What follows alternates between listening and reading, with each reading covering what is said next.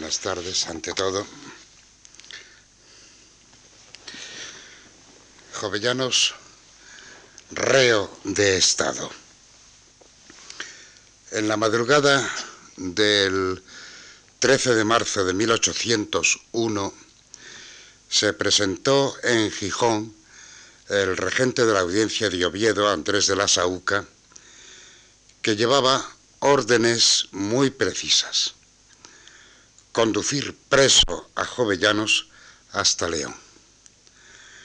Recibidas allí nuevas órdenes, el 28 de marzo reinician el viaje y el 13 de abril llegan a Barcelona.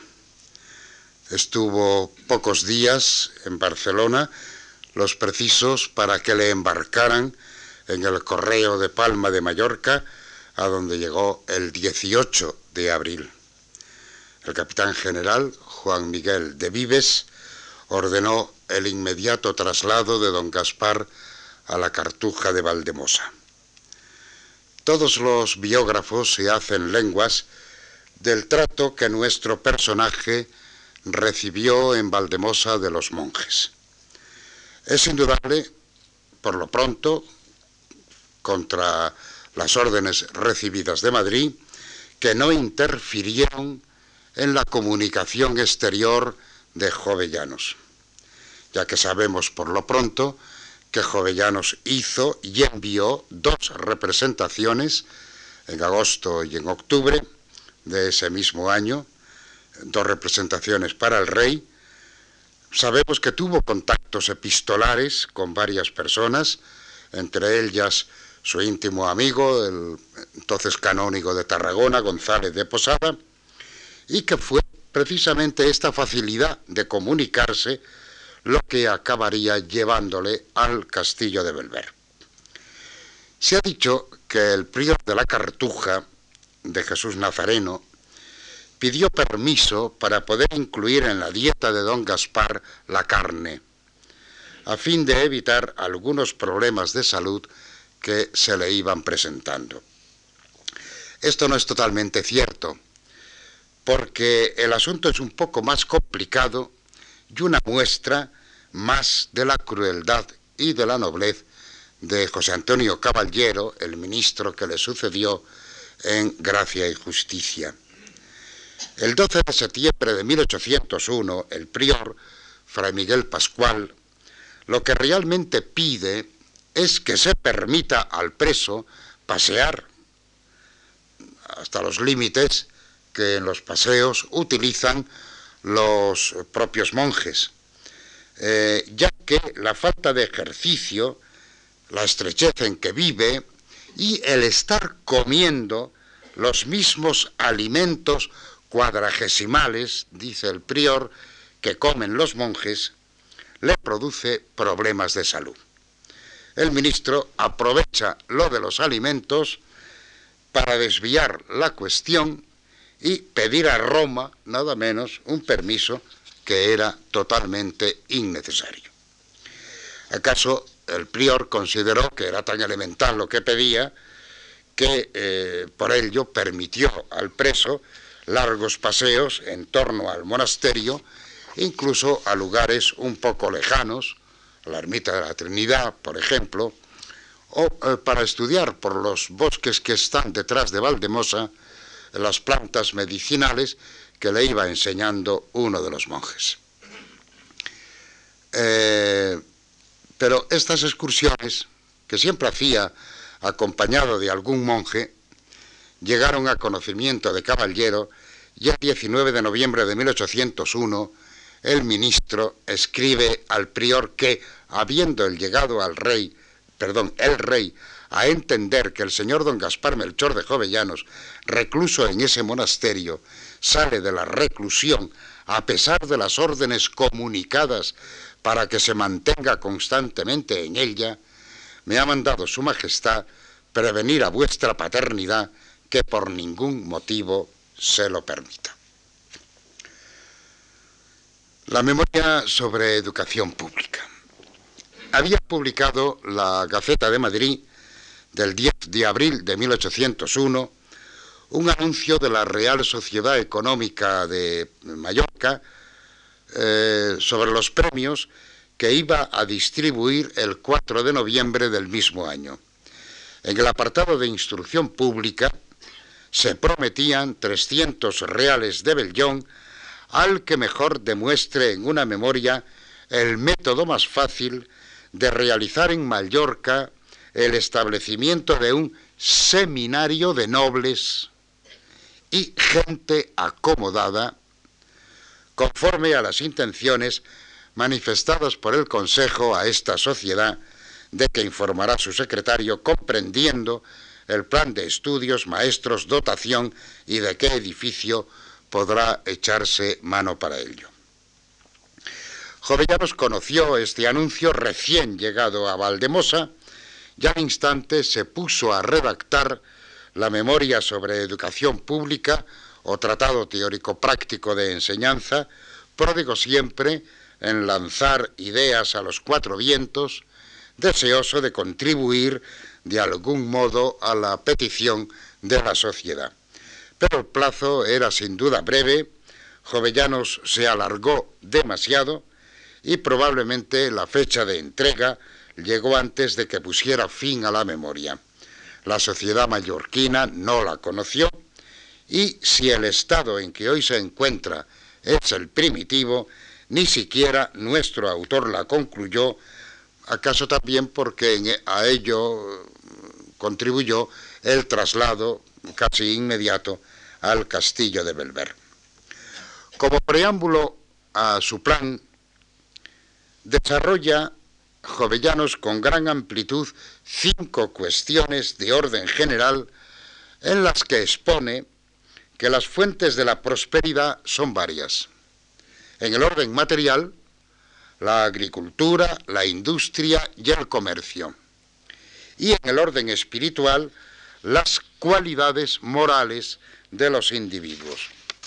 Pero la primera fuente de todas, la que lo es a su vez de las anteriores, no puede ser otra que la instrucción, que inventando instrumentos, multiplicando máquinas y descubriendo métodos, aumenta la riqueza al mismo tiempo que enseñando al hombre sus deberes e inclinándole a cumplirlos, destierra el vicio del que la ignorancia es el más fecundo origen.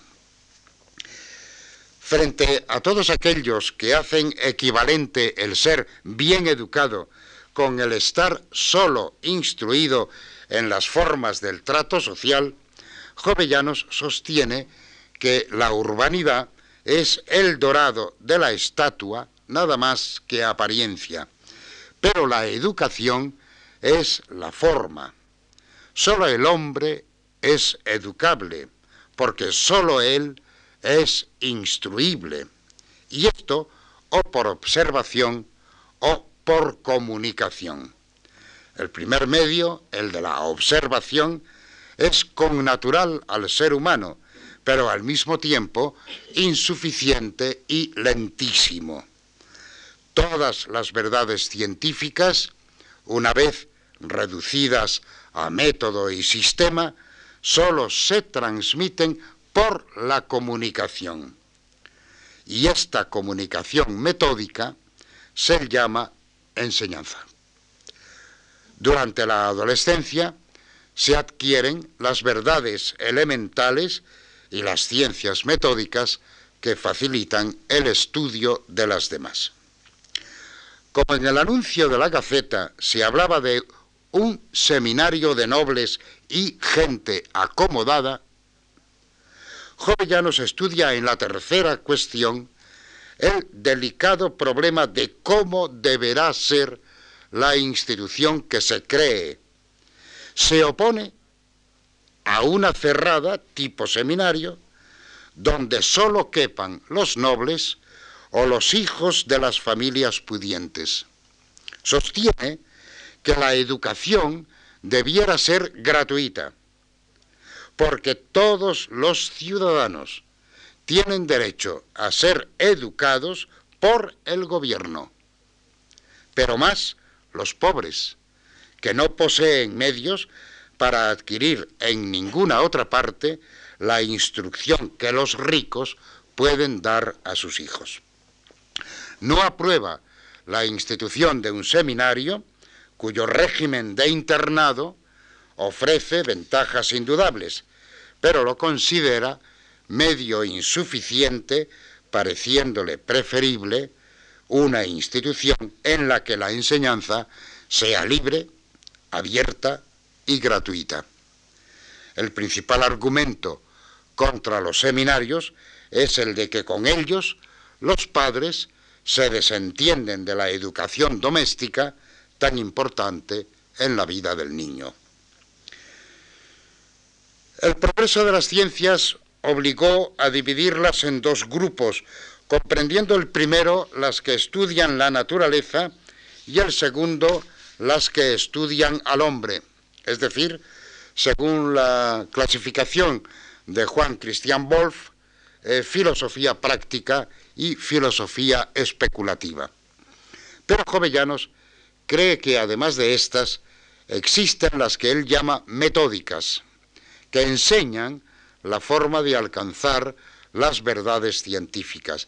De aquí su clasificación en ciencias metódicas y ciencias instructivas, abarcando estas últimas la filosofía especulativa y práctica de la clasificación de Wolf. A continuación comienza Jovellanos a hablar de las ciencias metódicas, las únicas de que realmente trata en la memoria, porque falta, desgraciadamente, todo lo referente a las ciencias instructivas, así como los otros puntos que debiera haber expuesto de acuerdo con las condiciones del anuncio de la sociedad mallorquina. En cuanto a las ciencias metódicas, que son unos métodos de analizar nuestros pensamientos, pudieran reducirse al arte de pensar sobre las cosas que percibimos por los sentidos o deducimos por la reflexión. De aquí que se necesite una colección de signos con que ordenar las ideas y que la lengua haya llegado a ser un verdadero instrumento analítico, pudiendo decirse que el arte de pensar coincide tan exactamente con el arte de hablar que son una misma cosa. Como de esto ya he hablado el último día, no voy a, a extenderme, pero existen también otras dos colecciones de signos, la que se refiere a la cantidad y la que se refiere a la extensión, aunque las dos, gracias a su prodigioso progreso, se han unido formando un solo instrumento analítico que es el del cálculo. Con esto, Jovellanos ha dejado ya claramente eh, expuesto su plan. Es una lástima que el tiempo y las circunstancias le hayan impedido terminar este escrito que hubiera podido ser realmente un tratado completo sobre la educación. Trasladan a Jovellanos al castillo de Belver. El propio don Gaspar ha publicado en el apéndice número 3 de su memoria en defensa de la Junta Central la orden dictada por el capitán general Juan Miguel de Vives con fecha 4 de mayo de 1802 y la que con la misma fecha dio eh, el gobernador del castillo, Ignacio García, al oficial de guardia. Son dos documentos eh, extraordinariamente significativos de la crueldad que se estaba utilizando en ese momento con don Gaspar. La consigna dada al oficial de guardia por el capitán García ordena que mantenga dos centinelas, uno situado en la puerta de la habitación y el otro encima de la muralla, enfrente de la ventana de dicha habitación. Se supone que en uno de los cubos del castillo.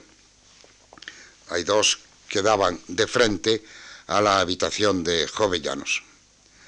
El primero no permitirá que se acerque nadie a la puerta y cuando el preso necesite a alguno de sus criados, lo avisará al oficial de guardia que estará presente en todo momento para impedir cualquier comunicación o que se le entregue carta o billete. Lo mismo ocurrirá cuando le lleven la comida. Eh, teniendo siempre sumo cuidado en que no le introduzcan papel, tintero, lápiz o pluma. El centinela de la muralla evitará que se pare ninguna persona en la inmediación de ella, también era prever, porque si ustedes conocen el castillo de Belver, para poder desde la parte más cercana al castillo eh, llevar algo a la estrecha ventana de la habitación de Jovellanos, se necesitaba un aparato, por lo pronto, y ser un experto tirador, porque por lo demás aquello era, es dificilísimo de hacer. Eh, estará en la inmediación de ella para que tampoco por la ventana puedan introducirle nada con lo que pueda escribir. Si algún criado entrare en la habitación, será reconocido muy escrupulosamente antes de entrar y a la salida. La llave del cuarto de Jovellanos la tendrá siempre en su poder el oficial de guardia que dormirá en el cuarto inmediato al de dicha habitación. Todas estas precauciones empezaron a ser ignoradas poco a poco. Y ello hay que atribuírselo a los oficiales de la Guardia. En 1803, el 6 de marzo, no llevaba un año en Belver, en un caso, y el 5 de octubre, en el otro, Jovellanos escribe, y se han conservado autógrafas, una carta en latín a Ceán Bermúdez y otra en asturiano a José Valdés Bazán, director del instituto que en esos momentos había o acababa de pasar ya a ser simple escuela de náutica. Ambas, repito, se han conservado autógrafas y esto significa que Jovellanos, fíjense, eh, menos de un año después de estar en el castillo, no sólo disponía de papel, tinta y pluma, sino que además tenía la posibilidad de escribir y remitir estas cartas. Las que escribe en 1803 son muy pocas, pero ya de 1804 conservamos, en su totalidad o en resumen, nada menos que 76, más las que se hayan perdido. El número es mayor en los años posteriores. Unida a una carta que Posada fechó en agosto de 1805, está la paráfrasis al salmo Judicame Deus, pero en realidad este desahogo del alma de Jovellanos, esta nueva confesión de inocencia, esta reiterada acusación de, de la injusticia que con él se está cometiendo, es un poco posterior de abril de 1806, como consta por las anotaciones del cuaderno 12 del diario, porque también llevaba un diario, aunque aparentemente lo redactaba su secretario Manuel Martínez Marina.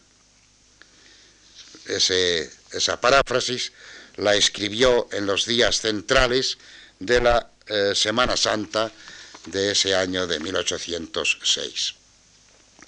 Muy pronto, la salud de don Gaspar empezó a padecer las consecuencias de su largo encierro. Se conservan los informes que el médico militar Jaime Robatel y algún otro, Roselló, por ejemplo, han dado de la salud de Jovellanos durante los años 1803 y 1804. Por ellos, sabemos que ya en el otoño de 1802 empezó a sufrir gravemente de afecciones intestinales y de hinchazón de las piernas. En agosto de 1803 se le produjo un carbunco que le afectó a la parótida izquierda y que fue dolorosamente extirpado por el cirujano Rosselló. Ya entonces los médicos recomendaron baños de mar y que se le permitiera el ejercicio al aire libre fuera del castillo. Caballero consintió en los baños, pero cuando llegó este permiso a Palma era ya el otoño y por tanto no parecía conveniente que se expusiera a don Gaspar a los fríos reinantes. En mayo de 1804, Jovellanos debió encontrarse en unas condiciones auténticamente deplorables hasta el punto de, pedir que subiera a verle el capitán general Juan Miguel de Vives. Este manda al médico y el médico aconseja de nuevo los baños de mar y pide que se conceda al preso la posibilidad de realizar ejercicio al aire libre, aunque solo sea por los alrededores del castillo o en la explanada. Esta vez el permiso llegó a tiempo y Jovellanos pudo mejorar tanto con los baños como con el ejercicio, ya que tenía que ir a pie desde el castillo hasta la playa, que era la de Cala Mayor, al, sur del castillo en el fondo. A finales del mismo año de 1804, empieza a sentir un problema en los ojos, especialmente en el izquierdo. Se trata indudablemente de un comienzo de cataratas seniles que van a disminuir mucho su vista hasta dejarle casi ciego. A todo esto hay que añadir los constantes y para él ya viejos problemas de carácter reumático, los circulatorios y el estreñimiento crónico que padecía. Todas estas enfermedades, según insisten los médicos, tenían también una causa directa y lógica, los problemas de carácter psíquico que el pobre preso soportaba desde su detención. Los dos primeros años de Belver fueron, pues, muy malos. Pero la verdad es que a partir de 1804 las cosas empiezan a cambiar. Jovellanos logra escribir ya una serie de cartas, bien directamente, bien a través de persona interpuesta. Es indudable que los oficiales de la Guardia van menguando los rigores, hasta el punto de que en 1806 el vil gobernador les plantea problemas porque exige que en los relevos se transmita la consigna estricta, cosa a la que ellos se niegan. Acuden incluso al propio capitán general que les da la razón. Llegan las cosas al extremo de que cuando el gobernador se pone de morros con don Gaspar, lo que ocurre con frecuencia, sube a Belver Luis Miguel de Vives, el capitán general, que amonesta al gobernador en presencia de Jovellanos y en la propia celda de éste. Por tanto, el capitán general acabó estando de parte del ilustre preso, aunque durante los dos primeros años trató de cumplir escrupulosamente las órdenes de Madrid. Cuando comienzan los baños y los paseos por los alrededores del castillo, aunque la guardia está siempre presente, se tiene la impresión de que los oficiales se transforman en acompañantes y a veces se despistan, sobre todo cuando en estos paseos le esperan los amigos mallorquines que el preso ha ido ganando desde su celda. Jovellanos no había sido cesado como consejero de Estado y por tanto disfrutaba de un buen sueldo. Traspasaba los 100.000 reales mensuales.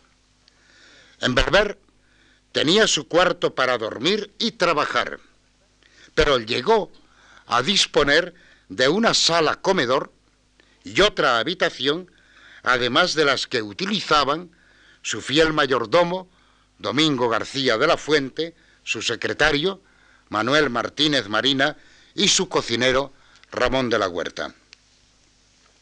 Estas tres personas podían salir y entrar, escribir y recibir cartas, transmitir mensajes.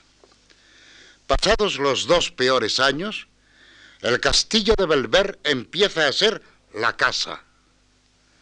Don Gaspar manda a hacer una mesa de maderas embutidas y un catre de lo mismo. Con él comen los oficiales de la guardia y el gobernador cuando no está enfadado. Y a veces, ya desde 1806, algunos invitados. Dispone de cubiertos de plata, al menos 14, según consta en la memoria testamentaria de 5 de marzo de 1807. En diciembre de 1806 compra en Palma una escribanía de plata que pesa 77 onzas, es decir, unos dos kilos y cuarto. Además la compra muy barata, por cierto. Ya desde 1804 empieza a adornar su cuarto. Llega a tener cuadros de Fernando Gallegos, Francisco Tomás, pintor contemporáneo eh, de entonces de Palma, y Fray Manuel Valleu, el que está en esos momentos pintando la cartuja de Valdemosa con eh, los consejos y los criterios de Jovellanos. Este Valleu pinta además en el propio cuarto de don Gaspar. Llega a tener eh, grabados de Morgan y naturalmente la lámina del Cristo de Candás, dibujada por Francisco Alcántara, grabada por José Corominas y pagada por Carlos González de Posada, que era natural de Candás. Pone a estos cuadros y grabados preciosos marcos. En octubre de 1806, Martínez Marina y el capitán del regimiento suizo, Luis Quenel, cuando está franco de servicio de la Guardia, en vez de irse a Palma, se queda en Belver, y los dos empiezan a pintar paisajes para la chimenea y para la puerta. Parece que eran pinturas sobre tabla. Alguna no hace mucho se ha querido vender, alguna que por cierto yo creo que no era de ellos, sino de Manuel Valleu, se ha querido vender como obra de Jovellanos, que el pobre sabía mucho de pintura, pero no sabía pintar. A pesar de las cataratas, Jovellanos sigue siendo un gran lector. No se le había prohibido leer, pero indudablemente los problemas estaban en la adquisición de libros. Cuando se suaviza la prisión, los encarga a Barcelona, a Madrid y a Francia. Lee la Gaceta de Madrid. Está suscrito a las variedades de ciencia, literatura y artes de Quintana y a la Gaceta francesa. Le prestan manuscritos y ediciones antiguas. Aprende mallorquín o catalán, o las dos cosas lee en manuscrito la crónica de Jaime I y obras en mallorquín, manuscrito de Raimundo Lulio. Compra libros en almonedas como la del canónigo Colom, donde consigue preciosas ediciones de clásicos latinos. Tiene que hacer estanterías. Los libros en rústica los encuaderna él mismo o los manda a encuadernar al convento de los capuchinos. De esta manera llega a formar su tercera biblioteca que desgraciadamente parece que se perdió, la noticia no es totalmente segura, en 1808 en Barcelona. Una cuestión muy curiosa son las visitas. Recuérdese que las tenía prohibidas. Pues bien, consta que subían al castillo la generala, la regenta, la intendenta, las mujeres de los oficiales de la Guardia y señoras de la buena sociedad palmesana. Esté o no jovellanos en el castillo, se les convida siempre a algo. A veces los encuentros con el preso son en el paseo y entonces jovellanos, como en sus buenos tiempos de galán disputado, las acompaña un buen trecho. Lo curioso es que cuando llegan al castillo y no está Jovellanos, todas quieren ver su cuarto. El 13 de agosto de 1806 se trasladan muy de mañana a la casita alquilada en Sonfornari, al lado de Calamayor, Jovellanos, sus criados, la guardia y el gobernador. A las 8 de la mañana aparece el secretario del capitán general, Juan Orrios, que va a pasar el día con ellos. Lleva consigo una guitarra, cito, en que es diestro y tocó mucho antes y después de comer, y yo, aunque no lo soy, toqué con él lo que supe. Hasta aquí la cita, según dice en el diario. ¿Quién es ese yo? Marina, supuesto redactor del diario, o Jovellanos, real autor. Es necesario recordar que don Gaspar, siendo estudiante en Alcalá, imitaba las arias y seguidillas de la famosa actriz María Latverán al son de una guitarra. Hay que suponer a nuestro hombre tocando también la guitarra en Sevilla, y por qué no en Gijón, entonando una asturianada, puesto que sabemos que las cantaba. El caso es que en Sonfornari se juntan dos guitarras y la segunda no la tocaba Martínez Marina porque no sabía, ya que poco después subirá a Belver un maestro que le paga a don Gaspar y que le dará más de 30 lecciones de guitarra. Orrios vuelve más veces a Belver y allí se charla, pero también se toca la guitarra. Estos detalles, que están muy lejos de ser simples frivolidades, son signos que debemos valorar. Si entre 1802 y 1804 la situación de Jovellanos fue dolorosa, humillante, injusta. Si fracasan las representaciones de 1801, la petición de que devuelvan a Gijón los papeles que estaban, habían traído a Madrid, eh, puramente administrativos y económicos, las súplicas de su hermana Sor Josefa, si la reclusión misma le causa a don Gaspar enfermedades muy dolorosas. Si a todo esto se une su aislamiento, mm, la villanía del gobernador, fíjense que llega a descalzarle para ver si esconde papel, lápiz o algo semejante entre los zapatos, y además eh, le pide dinero y que si no, pues eh, le denunciará al capitán general, eh,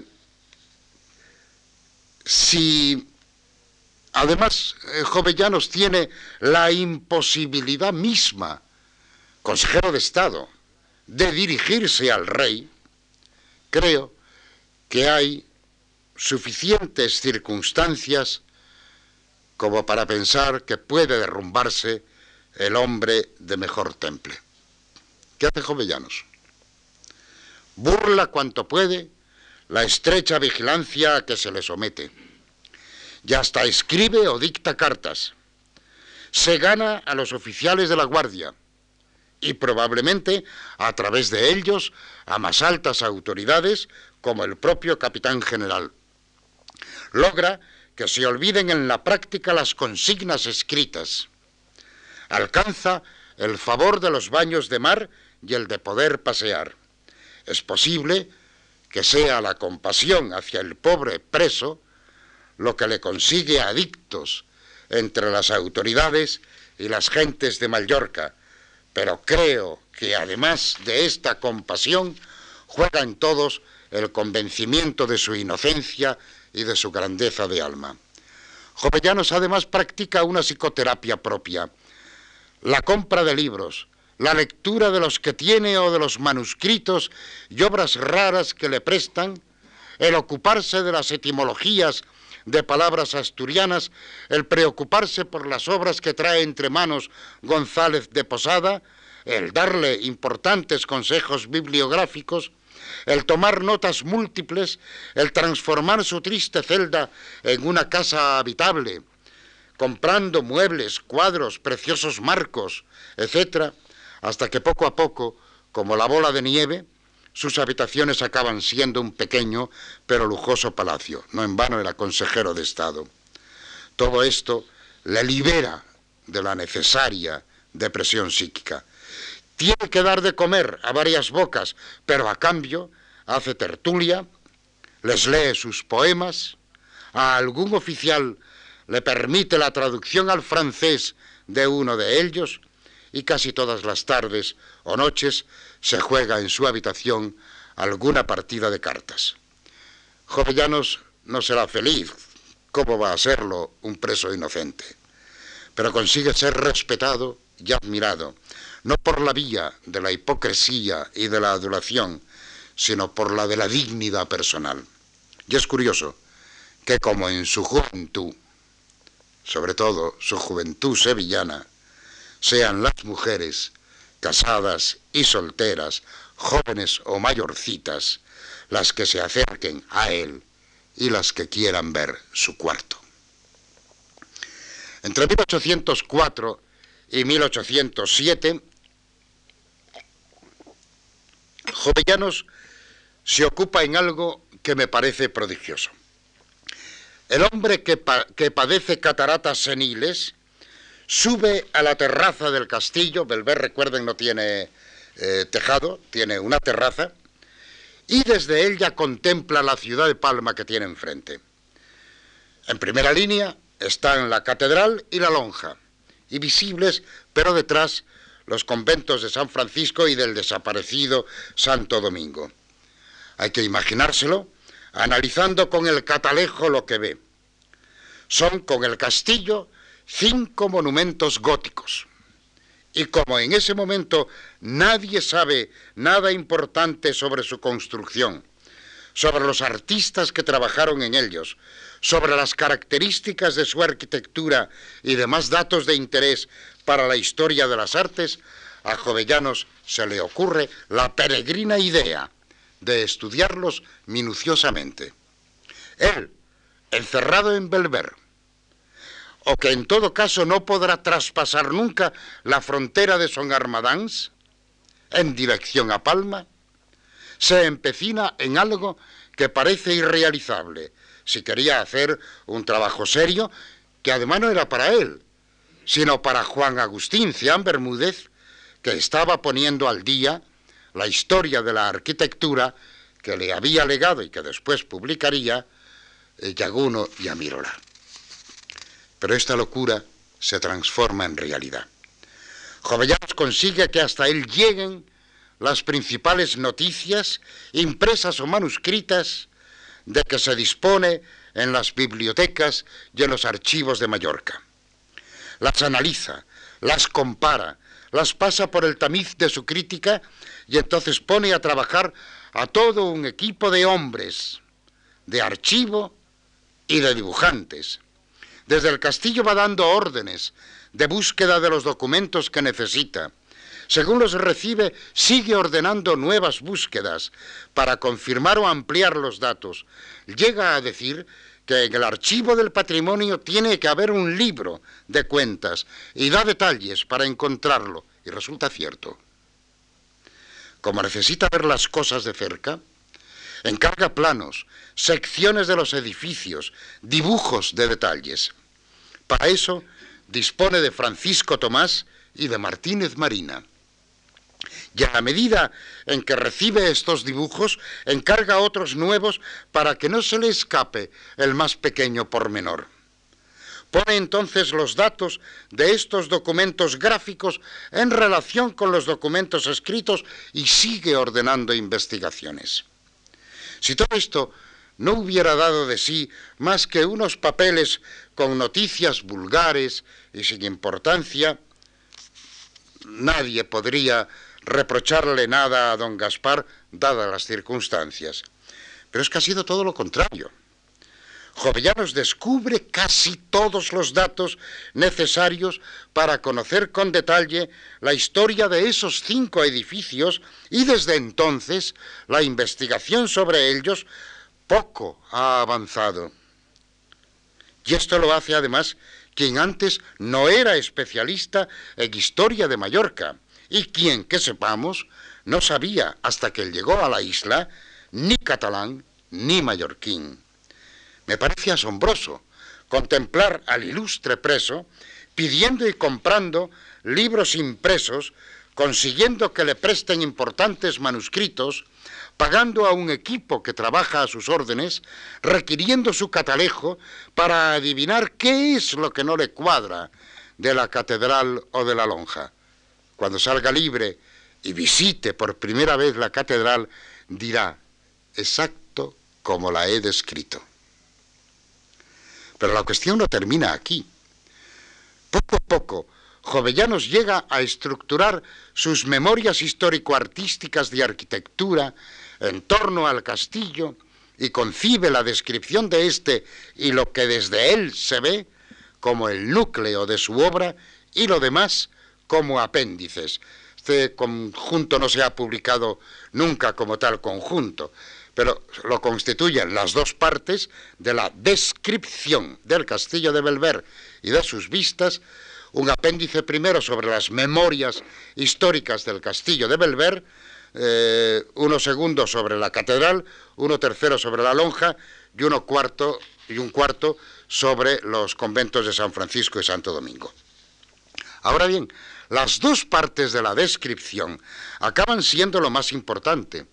Esta organización del conjunto me parece significativa, ya que cuando la intención principal del autor es la de ofrecer a Cian Bermúdez el resultado de una importante investigación, la descripción tiene un carácter personal y es de alguna manera ajena al fin primordial. Aparte de que me parece uno de los escritos más interesantes de Jovellanos, Creo que con él su autor, una vez más, demuestra estar tan en la vanguardia de la mentalidad europea que no podemos eh, considerarle más que dentro de esa mentalidad que se está apuntando en Francia con Chateaubriand, aunque él ciertamente no sea el pionero de las nuevas ideas. Es fundamentalmente por el tipo de historia que escribe, por el método con, que la escribe y por los fines que con ella persigue, por lo que Jovellano se enlaza con la historia del siglo XIX y hasta de alguna manera con la del siglo XX. No voy a decir, lógicamente, que es él quien descubre que es necesario hacer una historia distinta de la que, se, de la que venía siendo habitual. En realidad, los precedentes de la revolución en la historiografía están en diversos historiadores europeos de mediados del siglo. Jovellanos ya desde muy pronto sigue esa línea y lo demuestra bien a las claras su discurso de ingreso en la Academia de la Historia de 1780. En las memorias histórico-artísticas de arquitectura no se puede leer sin admiración el apéndice primero titulado Memorias del Castillo de Belver, hasta Jovellanos llegan las copias de los documentos que ha pedido. El análisis que hace de los datos es tan fino y tan certero que logra determinar el nombre del arquitecto, del pintor y del escultor que participan en estas obras. Nos indica sus sueldos como dato para determinar su categoría. Establece la cronología casi exacta de la construcción el número de maestros o picapedreros, el de esclavos del rey y hasta el de mujeres que trabajan en labores secundarias. Pero no termina aquí, porque nos hace la minuciosa historia de sus gobernadores y nos cuenta los principales sucesos ocurridos en la etapa de cada uno de ellos hasta finales del siglo XVII. Las memorias del castillo de Belver acaban siendo un prodigio de exactitud documental, de reconstrucción histórica, de historia de la vida del castillo. Ese mismo bosque que alguien dice que había sido un inmenso viñedo, es escudriñado palmo a palmo hasta para llegar a la conclusión de que tal noticia no puede ser verdadera porque no hay el menor rastro de tal cultivo y los árboles que pueblan el bosque son todos ellos autóctonos. Es una forma de historia que no tiene nada que ver con la anterior, ni siquiera con la de los historiadores eruditos de su misma generación. Lo que acaba haciendo es una historia total de aquel edificio que conocía palmo a palmo. Aunque todo esto sea muy importante, hay en las memorias otra cuestión fundamental. Me refiero al entusiasmo de Jovellanos ante cinco edificios góticos. Es bien sabido que el clasicismo de la segunda mitad del siglo XVIII llevó a creadores y a críticos a pronunciarse claramente contra el arte de los siglos XIII a XV.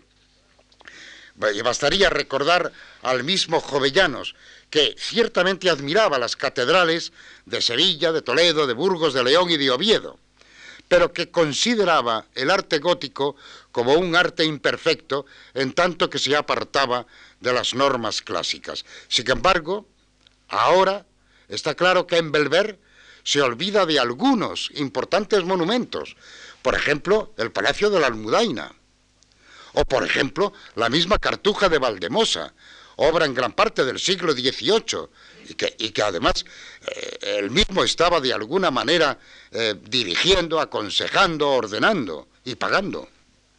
Y se centra en cinco edificios góticos.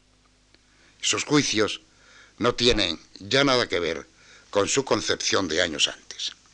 Este goticismo jovellanista traspasa los puros límites de la comprensión histórica u objetiva.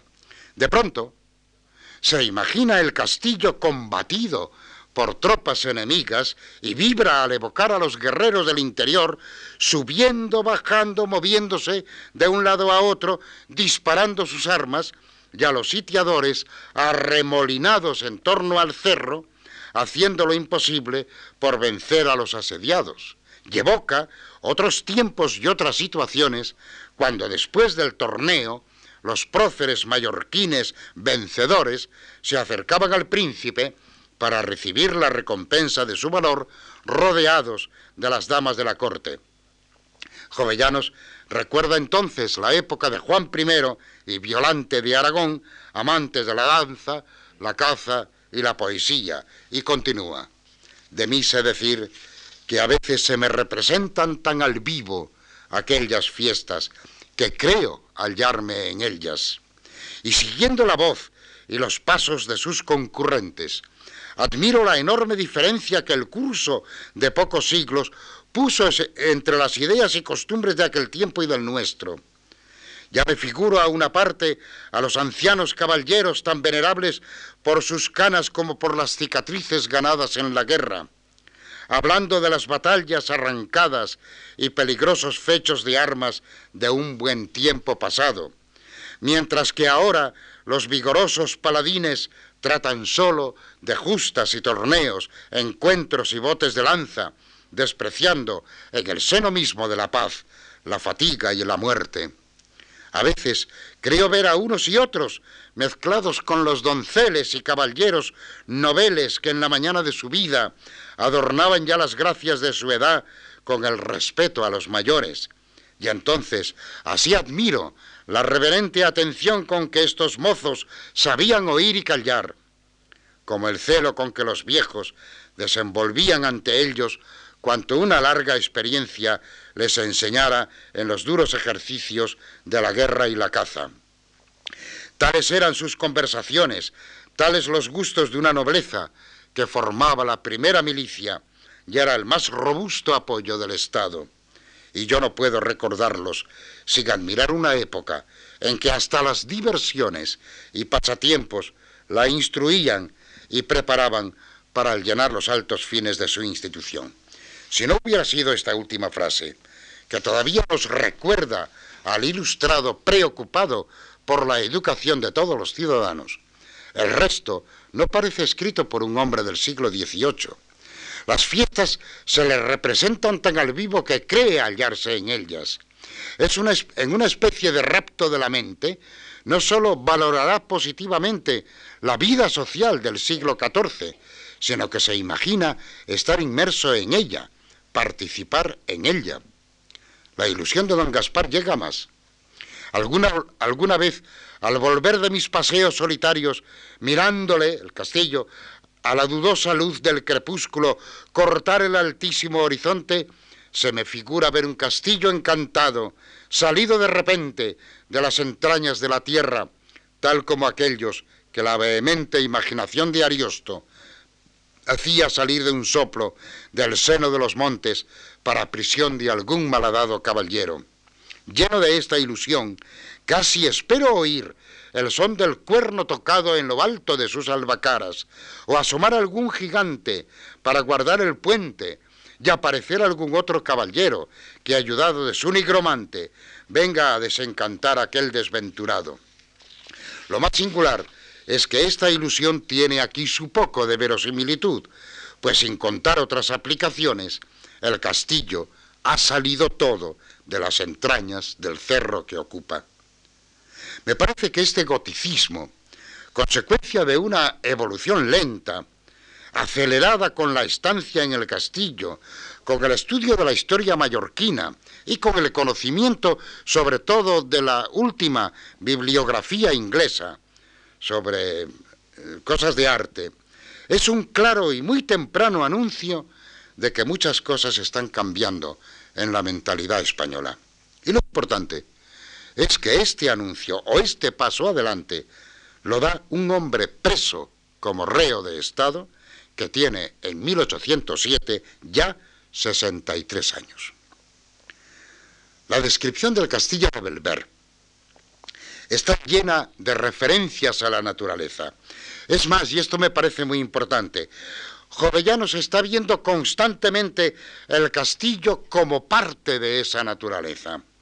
Creo que esta es una novedad, aunque no pueda decir que sea don Gaspar el primero que concibe un determinado monumento en relación con el paisaje que le rodea, pero sea o no el primero, que es lo que menos importa, concebir un monumento no como elemento aislado, sino como parte de un conjunto natural, donde bosque y castillo, castillo y canteras, fauna y flora, y las paredes del edificio, hasta al llegar incluso a formar parte de esas paredes un insecto desconocido hasta entonces, no puedo decir que tenga antecedentes claros en la literatura española anterior.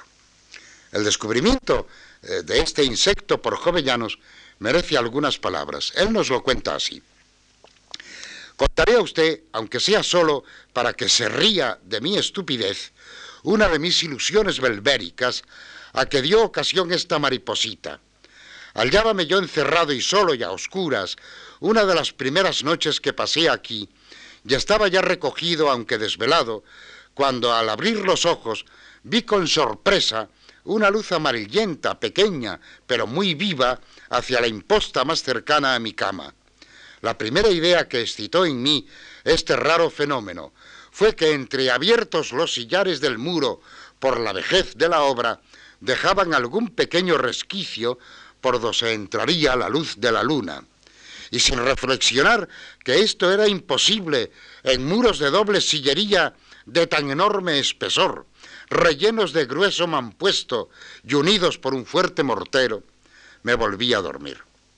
Lo más raro es que esta ilusión duró algunos días, sin que tan obvia reflexión me ocurriese, hasta que advirtiendo después igual luz bajo el bufete en que leía, y bajándome a reconocerla, hallé que salía de una de las mosquitas que solían revolotear en torno de mi velón.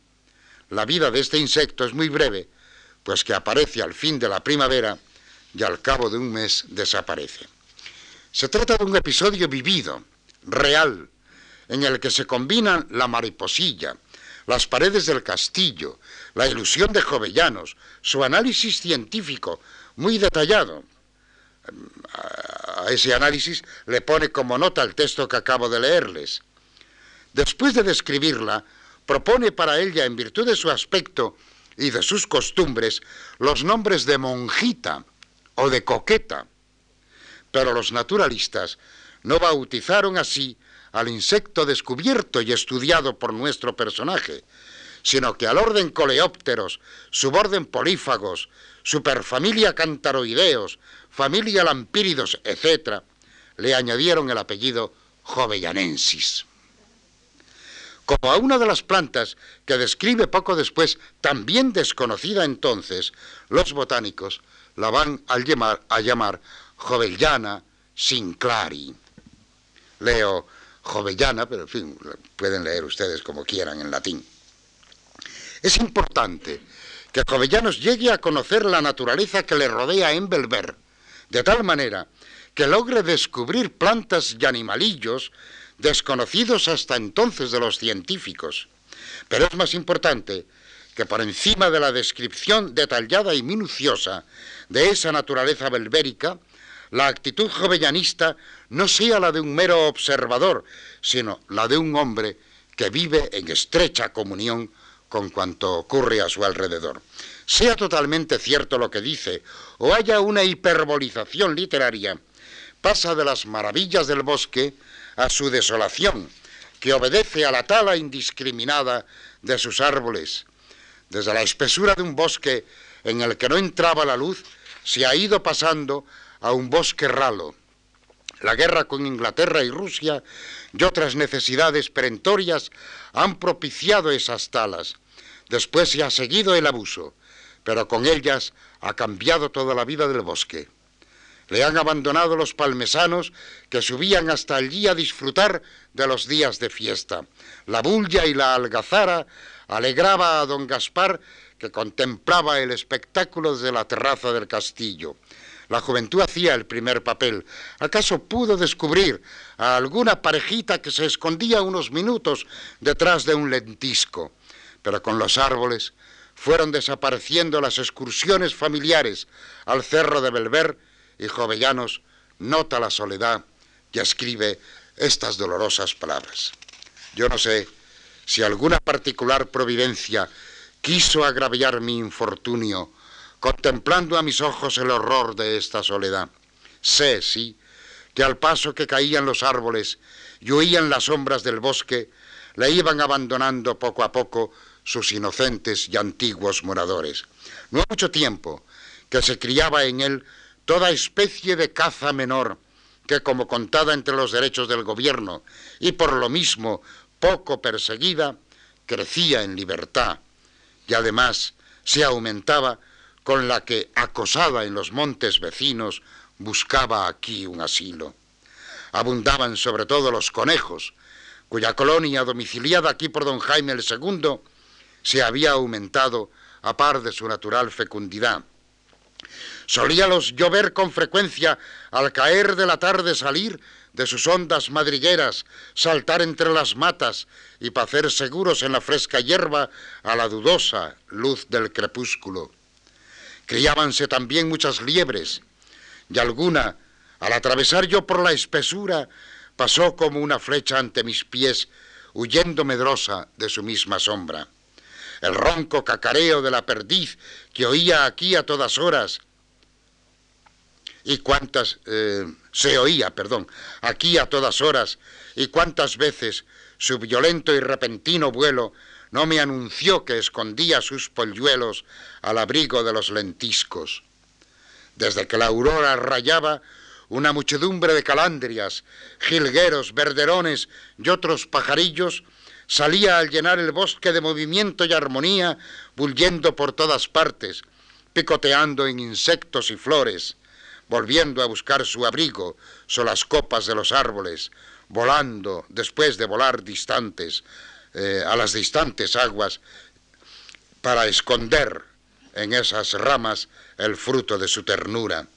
Y mientras la bandada de zancudos chorlitos, rodeando velozmente la falda y laderas del cerro, los asustaba con sus trémulos sonidos, el tímido ruiseñor, que esperaba la escasa luz para cantar sus amores, rompía con dulces gorjeos el silencio y las sombras de la noche y enviaba desde la hondonada el eco de sus tiernos suspiros a resonar en torno de estos torreones solitarios. Usted comprenderá, sin que yo se lo diga, cuánto consolarían este desierto tan agradables e inocentes objetos, pero todos le van ya desamparando poco a poco, todos desaparecen, y sintiendo conmigo su desolación, todos emigran a los bosques vecinos y abandonan una patria infeliz que ya no les puede dar abrigo ni alimento, mientras que yo, desterrado también de la mía, quedo aquí solo para sentir su ausencia y destino y veo desplomarse sobre el mío todo el horror y tristeza de esta soledad.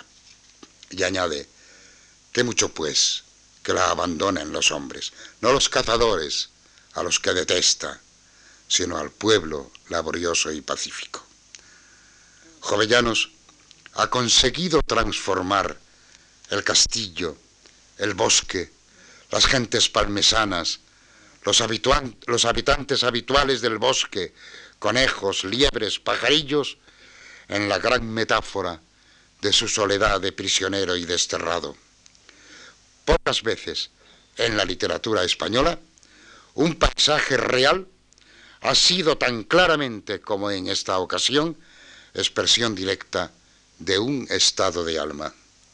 Este escrito, por su entusiasmo por el goticismo, arte y vida política y social en su conjunto, por vivir imaginativamente la historia total del castillo en los siglos XIV y XV, por sentirse inmerso en ella, por establecer una relación directa entre el castillo y la naturaleza que le rodea, por hacer que esta naturaleza exprese su tremendo sentimiento de soledad. Por todo esto, Jovellanos escribe entre 1804 y 1807 una obra que está más cerca de la mentalidad romántica que de la mentalidad clasicista, mejor rococó de su juventud e incluso de la misma mentalidad ilustrada, y esto sin abandonar algunos principios fundamentales de ambas etapas, como la descripción objetiva de la naturaleza,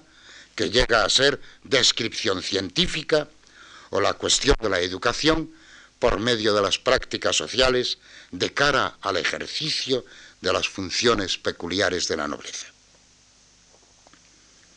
Ocurrió el motín de Aranjuez, abdicó Carlos IV, se proclamó como rey de España a Fernando VII y este decretó inmediatamente la libertad de los presos políticos, entre ellos don Gaspar, que vuelve a la península cuando ha ocurrido ya la tragedia del 2 de mayo. Los partidarios del rey José van a pretender que Jovellanos se les una. Pero don Gaspar, que se defiende de ellos en Jadraque, solo aceptará allí, en septiembre, el nombramiento para representar a Asturias en la Junta Central.